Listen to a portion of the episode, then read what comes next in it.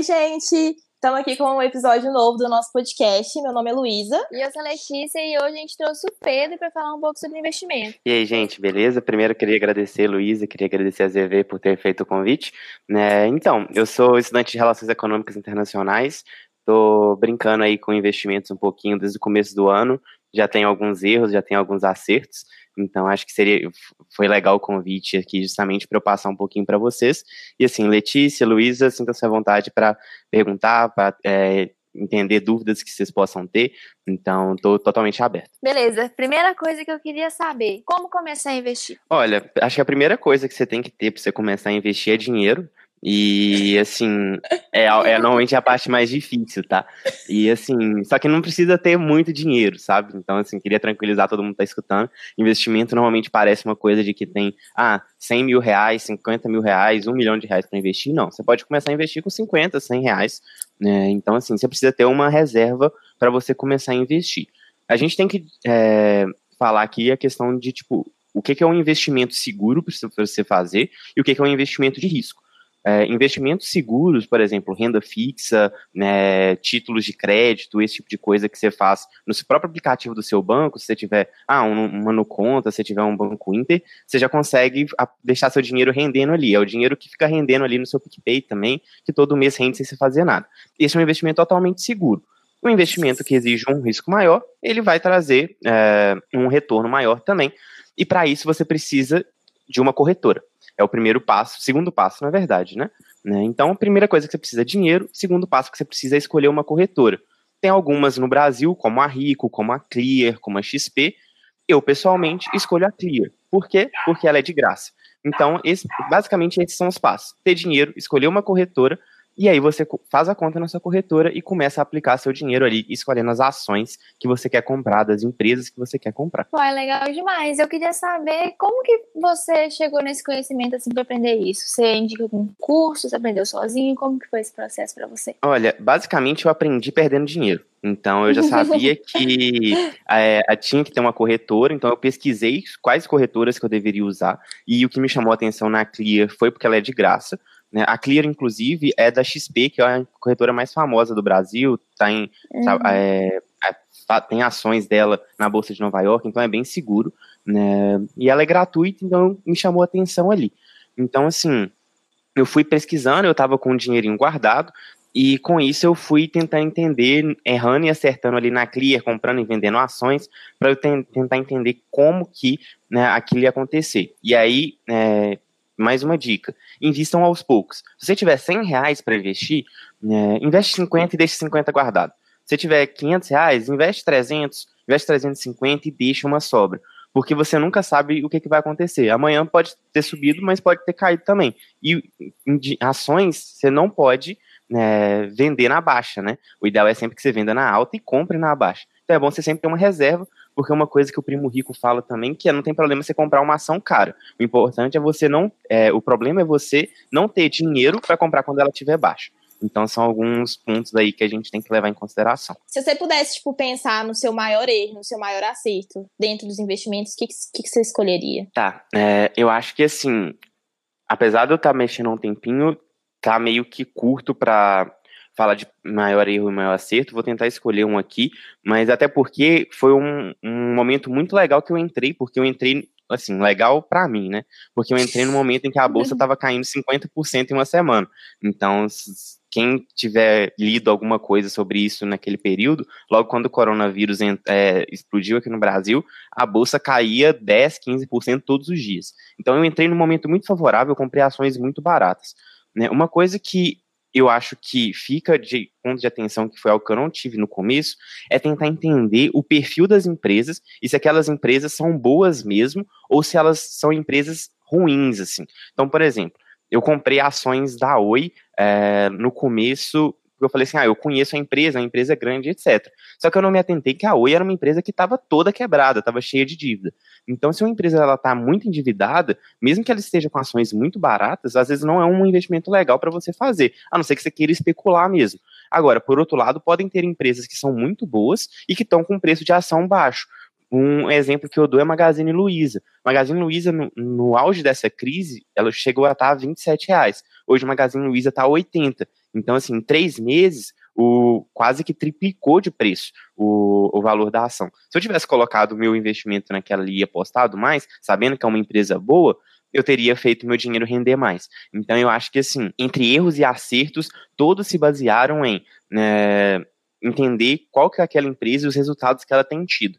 Porque, querendo ou não, o mercado de ações, você pode colocar tudo no seu hoje e amanhã sair uma notícia né, que a empresa deu calote ou que a empresa é, publicou alguma coisa errada ou que os resultados não estão bons.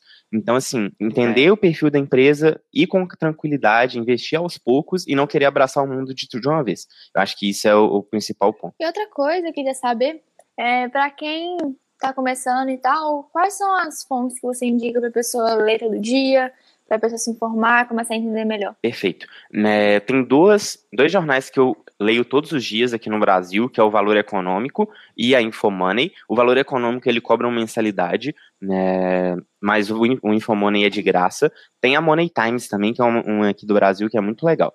Se você quiser um conteúdo dos Estados Unidos em inglês, eu indico muito a Bloomberg. Eles falam basicamente só sobre investimentos, então são conteúdos bem interessantes. A Bloomberg também é de graça, então é muito interessante para ver. E querendo ou não, a parte do né, The Japan Times de investimentos né, é uma parte legal para a gente acompanhar. Uma coisa que não é de leitura, mas te dá um panorama legal para entender sobre quais ações tem na Bolsa de Valores do Brasil, que às vezes é difícil. Você chega na corretora, tá, o que eu coloco ali na ação, que empresa que eu coloco? Se você uhum. colocar só Ambev, não vai aparecer a ação da Ambev. Você tem que digitar o código. Então, a Ambev, por exemplo, é a Bev3.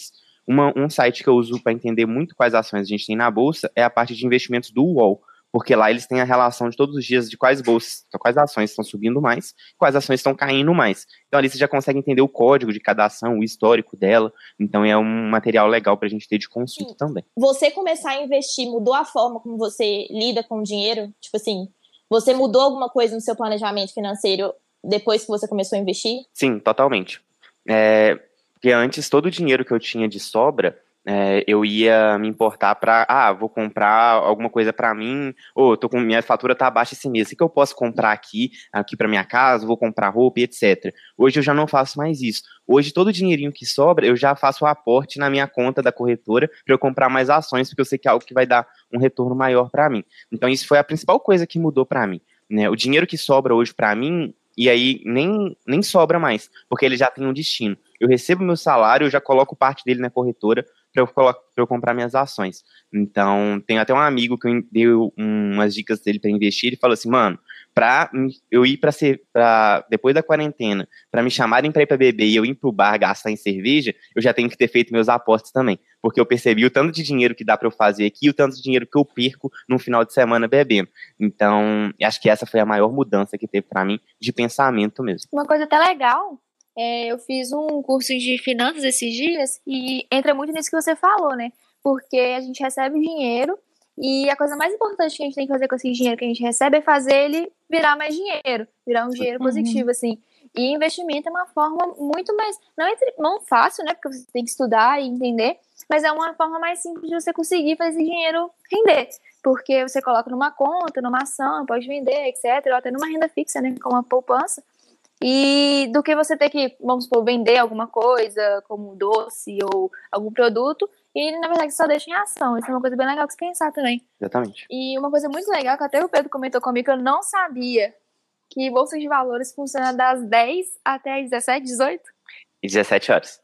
Então a Bolsa Uai. de Valores abre oficialmente às 10 horas da manhã aqui do Brasil, né? E ela fecha às 17. Você pode fazer negociações no 30 minutos antes dela abrir, que aí você vai negociar no Ibovespa Futuro, que eles falam, e tem sempre o leilão de fechamento, que são 30 minutos depois que ela fecha. Mas normalmente aí são, mais, são fundos que estão é, operando, são operações maiores. E aí, por exemplo, a gente tem as outras bolsas de valores nos outros países e elas funcionam nos horários deles. Então, a Dow Jones, por exemplo, em Nova York ou a Nasdaq, elas abrem às 9 horas da manhã aqui no Brasil. É, as bolsas da China, elas vão estar abertas agora, né, que a gente está gravando à noite, elas estão abertas à noite lá. Então, cada país tem suas bolsas operando em horários diferentes. Se a, uma outra dica, se a sua empresa opera, por exemplo, a Gerdau, ou a Uzi Minas, que ela tem muitos investimentos que são na China, às vezes você consegue entender pela bolsa de lá como que aquela empresa está desempenhando lá e você tem uma ideia de como que ela vai desempenhar no dia seguinte aqui no Brasil. Então tem esse tipo de informação e é muita coisa, por exemplo, às 9 horas da manhã é uma coisa que eu sempre acompanho a Infomoney e Twitter. E Bovespa Futuro opera em alta ou opera em baixa por causa disso, disso e disso. Então já tenta entender o que está acontecendo no cenário externo, porque influencia diretamente no cenário interno aqui no Brasil. Então você tem esse horáriozinho delimitado aí para você operar. Nossa, acho isso Nossa, legal demais. Eu não, não sabia é? disso. Quando eu fiquei sabendo, eu fiquei, meu Deus, não é possível. Investidor Mas também tenho... dorme, gente. eu achava que era uma coisa por 24 horas.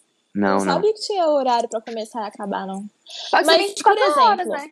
Se você investir. É, se você investir no mundo todo, você vai investir 24 Era horas. isso que eu ia perguntar, tipo assim, como, como que faz para investir em outro país? Tipo, é fácil? Olha, é, tem dois jeitos. É, o primeiro, que é o que eu tô mais familiarizado, não é fácil, porque você tem que ter, se eu não me engano, mais de um milhão investido aqui no Brasil. E aí você consegue comprar ações de outras bolsas. E aí você faria pela B3, que é a Bolsa do Brasil também. Né? Agora, você pode também criar uma conta né, numa corretora de fora e você enviar dinheiro por ela por aplicativos que transferem dinheiro para uma conta sua fora do país e aí você consegue comprar ações daquelas empresas. Então são esses dois jeitos assim que eu conheço. O segundo é mais fácil, mas ele passa por mais intermediadores. Ah, entendi. Nossa, minha cabeça está abrindo para um novo mundo. Eu não sabia nada disso. E aí vamos supor, eu quero começar a investir, separei meu dinheiro, tô com dinheiro na mão. É, alguém pode me ajudar a fazer esse investimento? Eu posso contratar uma empresa para fazer isso para mim? Existe empresa disso? Eu tenho muita dúvida em relação a essa tá, parte. Tá, né, existem empresas disso, existem corretores que são né, credenciados pela Bolsa Brasileira a operar seu dinheiro, né, mas eles obviamente vão cobrar uma taxa. Então você tem que cobrar essa taxa de corretagem né, para deixar seu dinheiro com ele. Você pode também ir no seu banco e procurar o seu gerente e ele vai te recomendar ações, ele vai te recomendar fundos para você investir. Qual que é o problema disso? Normalmente o seu gerente do banco ou esse corretor, ele tem metas para bater e ele vai comprar as ações já não necessariamente de acordo com o que vai te dar mais dinheiro, mas de acordo com o que vai fazer ele cumprir mais metas. Então é uhum. é sempre legal que você é, estude e aplique por você mesmo, sabe? Para que você consiga maximizar esse retorno que você vai ter, sem deixar que cada mão a mais que seu dinheiro passa, menos dinheiro volta para você no final. Todo mundo vai cobrando uma taxinha. Então, existem essas possibilidades. Você pode procurar a forma mais normal é a pessoa ir no banco e conversar com o gerente da conta para investir. E aí o banco vai ter, vai variar o seu investimento também. Ele vai te dar fundos de renda fixa, renda variável, etc. Mas quanto mais, e a recomendação minha é que você consiga ter controle sobre aquele dinheiro seu para você saber exatamente o que você está fazendo. Porque se o erro for seu, é seu e você aprende. Se você tiver um acerto, você está ganhando na totalidade daquele acerto. E quando você tem investimento assim, você tem que mexer todo dia, você tem que comprar e vender ação todo dia, ou você deixa quieto um tempo? Assim, é, a forma de ações que eu faço é o swing trade. Então eu posso comprar e vender a hora que eu quiser. Eu posso comprar ação 8 da manhã, vender 8 e 15, né, e comprar de novo 9 e meia de acordo com a variação. Uhum.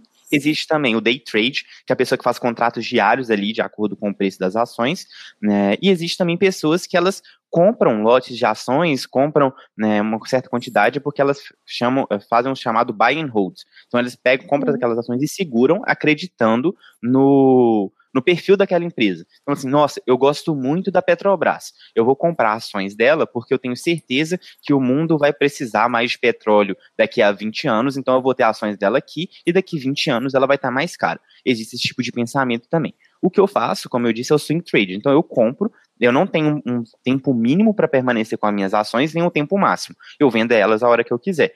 Mas é sempre interessante a gente tentar comprar ações de empresas que a gente confia minimamente para que a gente consiga ver aquele dinheiro render e a gente estipular metas também. Falar assim, ah, eu comprei por tal valor. Por exemplo, eu comprei uma ação por 10 reais. O meu preço mínimo de venda dela é 15. Então a gente acompanhar esse andamento desse preço e não ficar só comprando e vendendo por causa de centavos ali, porque isso acaba é um mercado muito incerto. Então você acaba é, fazendo muitas movimentações e você não vê seu dinheiro rendendo no final. E quando que você acha que é o momento certo para vender?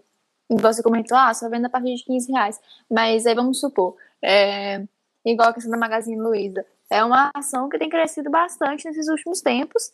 E como saber qual é a hora de vender? Ou é no feeling, assim, ah, hoje eu no acho feeling. que é um preço bom.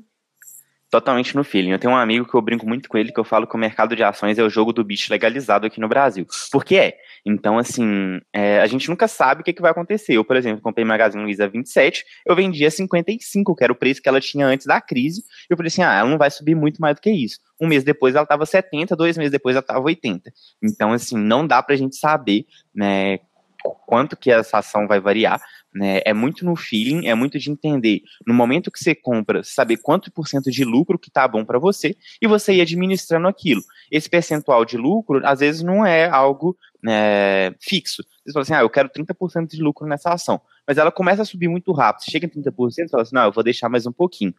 Vender ações é muito difícil. Então você desapegar ali e falar assim, ah, eu acho que vai subir, eu acho que vai subir, eu acho que vai subir. Tem uma hora que ela não sobe mais, tem uma hora que ela pode cair.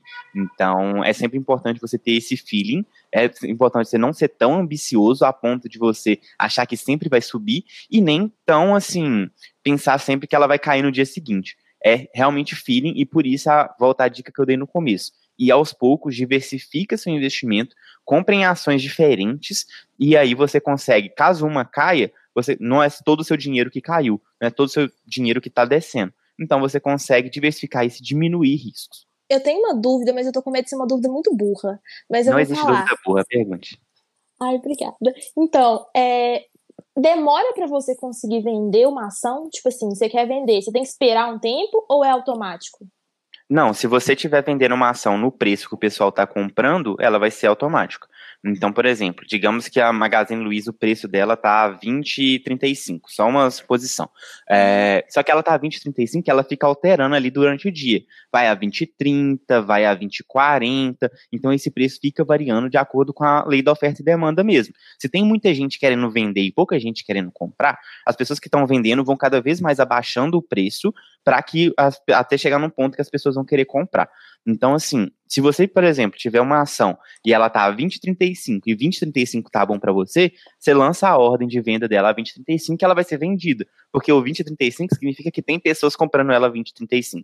Agora, se você, ah, não, eu tenho essa aqui, mas eu quero vender a 20,50. Você pode lançar a ordem no começo do dia e talvez ela chegue. Assim que ela chegar a 20,50, ela vai ser vendida. Da mesma forma, compra. Se você quiser comprar uma ação que ela tá a 15 reais, mas você quiser comprar ela a 14,50, você pode lançar a ordem a 14,50 e ela só vai ser comprada quando chegar a gente disposta a vender a 14,50.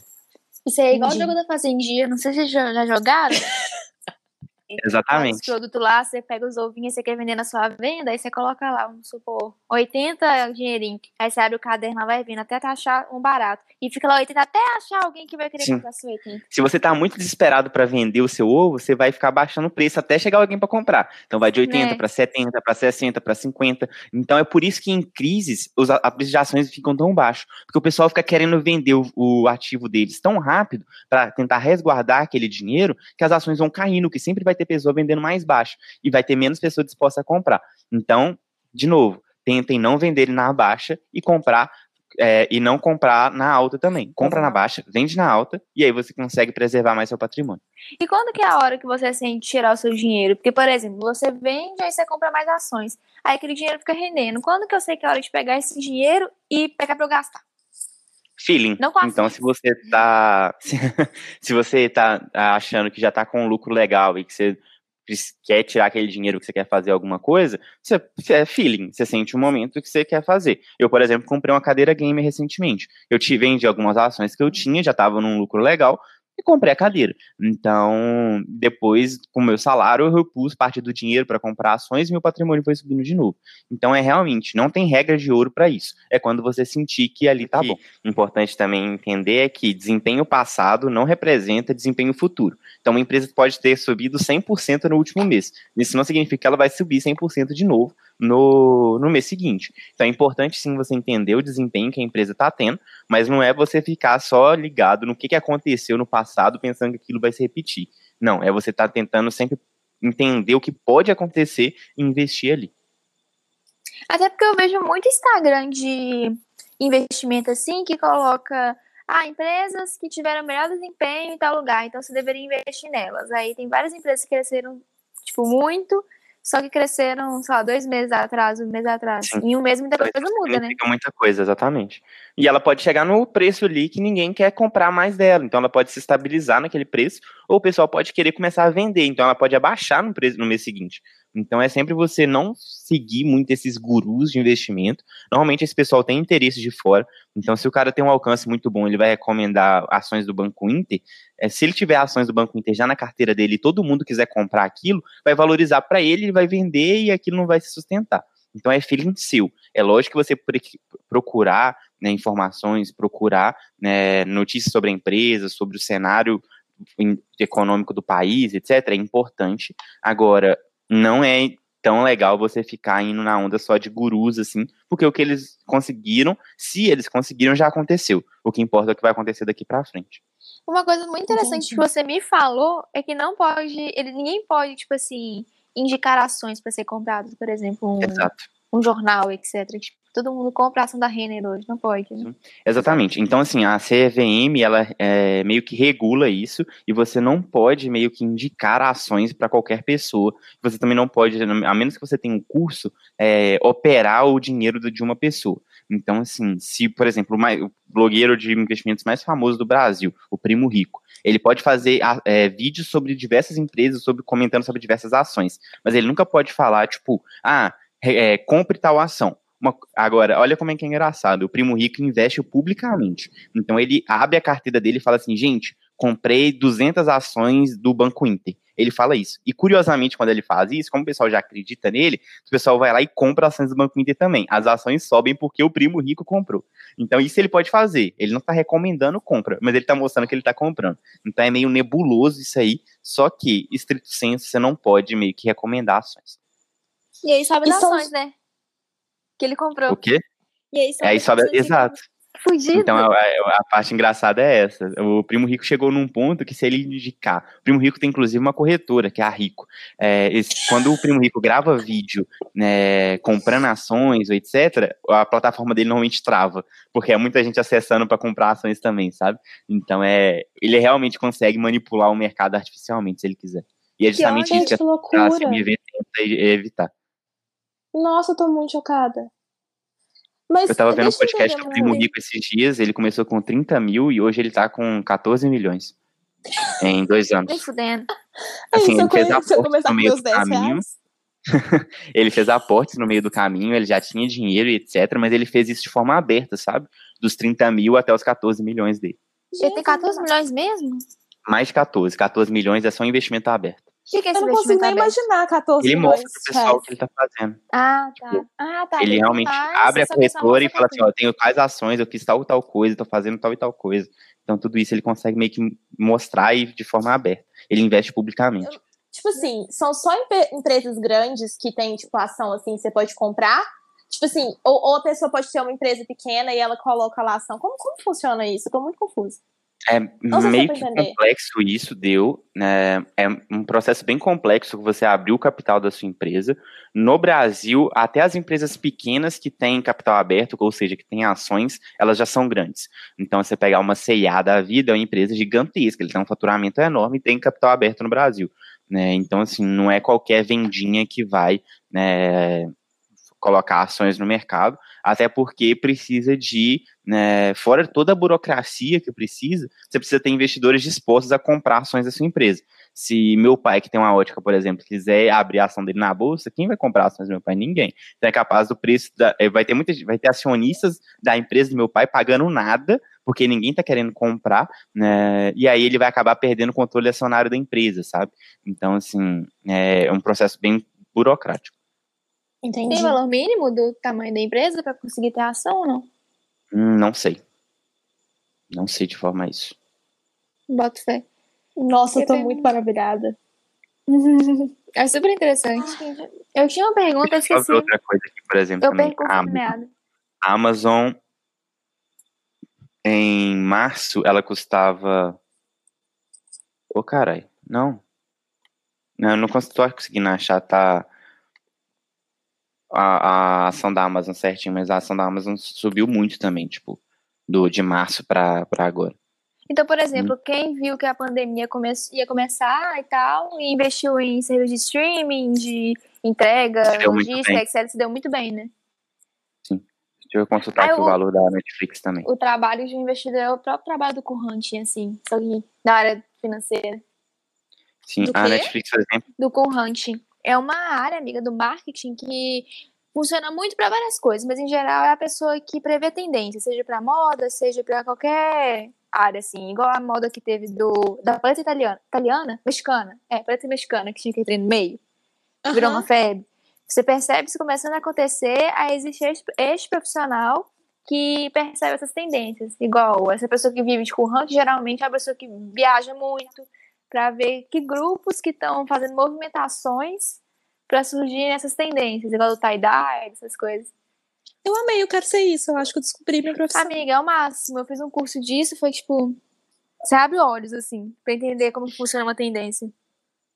Todo dia a eu me pergunto por que eu tô na custava psicologia. 290 dólares, hoje tá custando Hum. 480. Pois é, velho. Quem, quem Aí. pensou bem na, na, na época que começou a pandemia foi bem demais, né, velho? Sim. Que Gente isso. do céu. Eu acho um muito trabalho muito chocada. difícil a gente tentar acertar no escuro, assim. Não, é tem que ler difícil. muito, Eu- ficar muito é o que eu tô falando, é o jogo do bicho legalizado. Então, não tem como você prever o futuro. O que você pode fazer é diversificar seus investimentos para você diminuir o risco. Então, se alguma coisa cair, você não tá com todas as suas fichas apostadas ali, sabe? Uhum. E até é legal você pensar assim, você tem que sentar e falar assim, o que, que tá acontecendo no mundo agora? Aí você senta e fala, não, isso aqui tá acontecendo. Igual você tava comentando comigo hoje mais cedo. que A bolsa tava caindo muito, porque tava tendo conflito entre esses países X e Y, aí você tem que pensar, o que, que esse país exporta, o que, que esse país importa, qual que é o tipo de comércio que ele mexe? Por que, que vai subir a ação disso, por que, que não vai? É bem legal. Exato.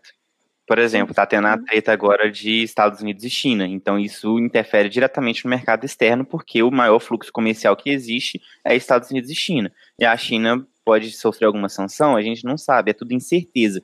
E nada faz mais o mercado cair do que incerteza. Se o investidor não está seguro de deixar o dinheiro ali, ele vai querer vender aquelas ações, porque ele vai preferir liquidez, ele vai preferir ter o dinheiro na mão para fazer o que ele quiser. Então ele começa a tirar o dinheiro dele das bolsas de ações e o preço das ações começa a cair. Então, o momento como a gente está vivendo agora, de coronavírus, etc., é um momento totalmente incerto. A gente não sabe que vacina que vai funcionar, a gente não sabe se vai funcionar a vacina, quando que vai sair. Então, isso faz com que os investimentos fiquem, em tese, mais baratos.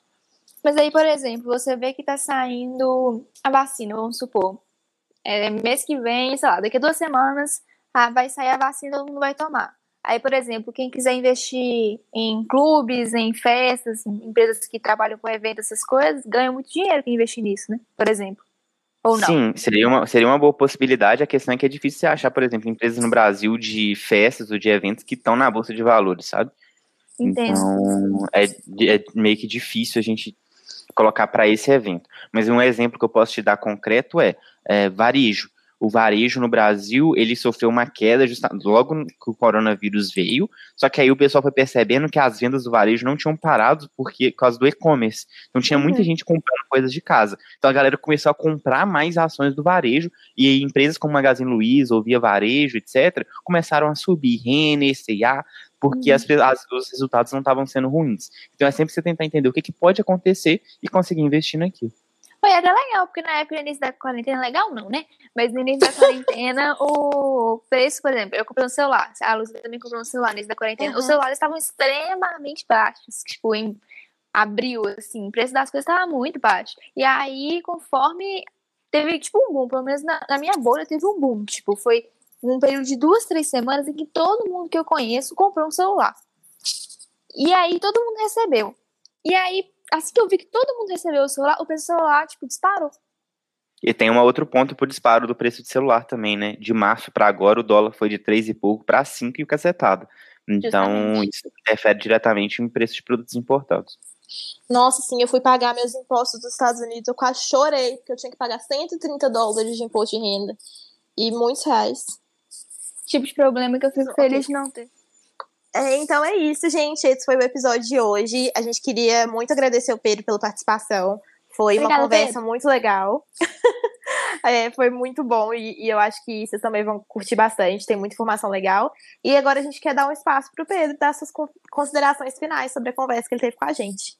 Então pode falar, Ah, Pedro. beleza, gente. É, brigadão de novo pelo convite. Precisando só chamar. É, eu não sei quando que esse podcast vai sair, mas eu tô começando uma série de vídeos no meu Instagram, na arroba pedrodias.jpeg. Então podem seguir lá, dá o follow. Quando o vídeo sair, deixa o like, comenta, manda pros amigos, compartilha mesmo, me deixam, faz- me tornem um novo primo rico. E precisando de qualquer coisa, é só chamar. Tamo aí. Tchau. Tchau. Pode ser, Valeu. então. Beijo.